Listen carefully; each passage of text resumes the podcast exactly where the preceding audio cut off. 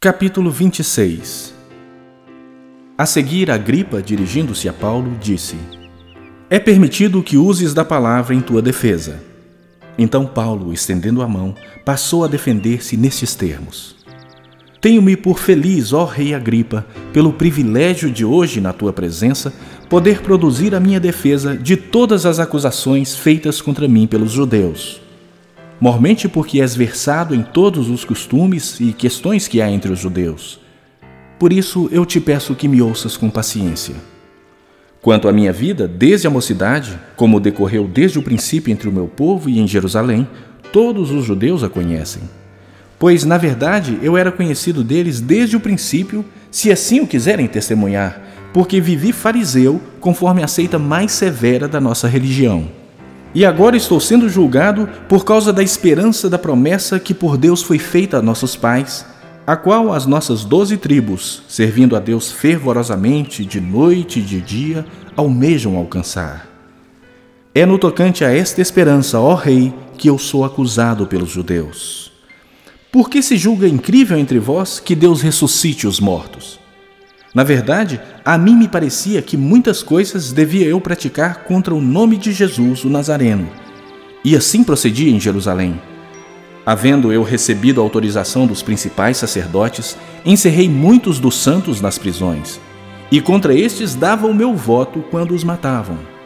Muitas vezes os castiguei por todas as sinagogas, obrigando-os até a blasfemar e, demasiadamente enfurecido contra eles, mesmo por cidades estranhas os perseguia. Com estes intuitos, parti para Damasco, levando a autorização dos principais sacerdotes e por eles comissionado. Ao meio-dia, ó rei, indo eu caminho afora, vi uma luz no céu mais resplandecente que o sol, que brilhou ao redor de mim e dos que iam comigo. E caindo todos nós por terra, ouvi uma voz que me falava em língua hebraica Saulo, Saulo, por que me persegues? Dura coisa é recalcitrares contra os aguilhões. Então eu perguntei: Quem és tu, Senhor?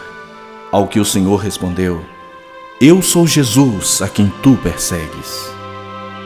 Mas levanta-te e firma-te sobre teus pés, porque por isso te apareci, para te constituir ministro e testemunha, tanto das coisas em que me viste, como daquelas pelas quais te aparecerão ainda livrando-te do povo e dos gentios para os quais eu te envio, para lhes abrires os olhos e os converteres das trevas para a luz e da potestade de Satanás para Deus, a fim de que recebam eles remissão de pecados e herança entre os que são santificados pela fé em mim.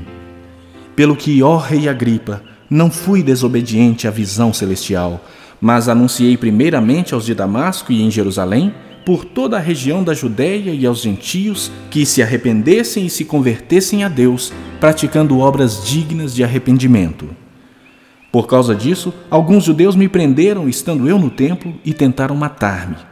Mas, alcançando o socorro de Deus, permaneço até o dia de hoje, dando testemunho tanto a pequenos como a grandes, nada dizendo, senão o que os profetas e Moisés disseram haver de acontecer, isto é, que o Cristo devia padecer e, sendo o primeiro da ressurreição dos mortos, anunciaria a luz ao povo e aos gentios. Dizendo ele estas coisas em sua defesa, Festo interrompeu em alta voz: Estás louco, Paulo? As muitas letras te fazem delirar. Paulo, porém, respondeu: Não estou louco, ó excelentíssimo Festo.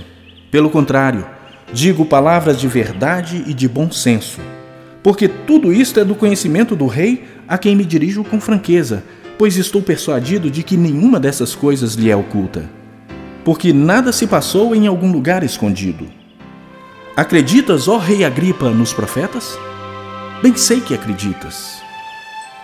Então Agripa se dirigiu a Paulo e disse: Por pouco me persuades a me fazer cristão. Paulo respondeu: Assim Deus permitisse que, por pouco ou por muito, não apenas tu, ó Rei, porém todos os que hoje me ouvem se tornassem tais qual eu sou, exceto estas cadeias.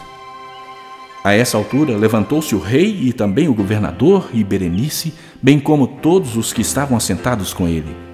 E, havendo-se retirado, falavam uns com os outros, dizendo: Este homem nada tem feito passível de morte ou de prisão Então Agripa se dirigiu a Festo e disse: Este homem bem podia ser solto se não tivesse apelado para César.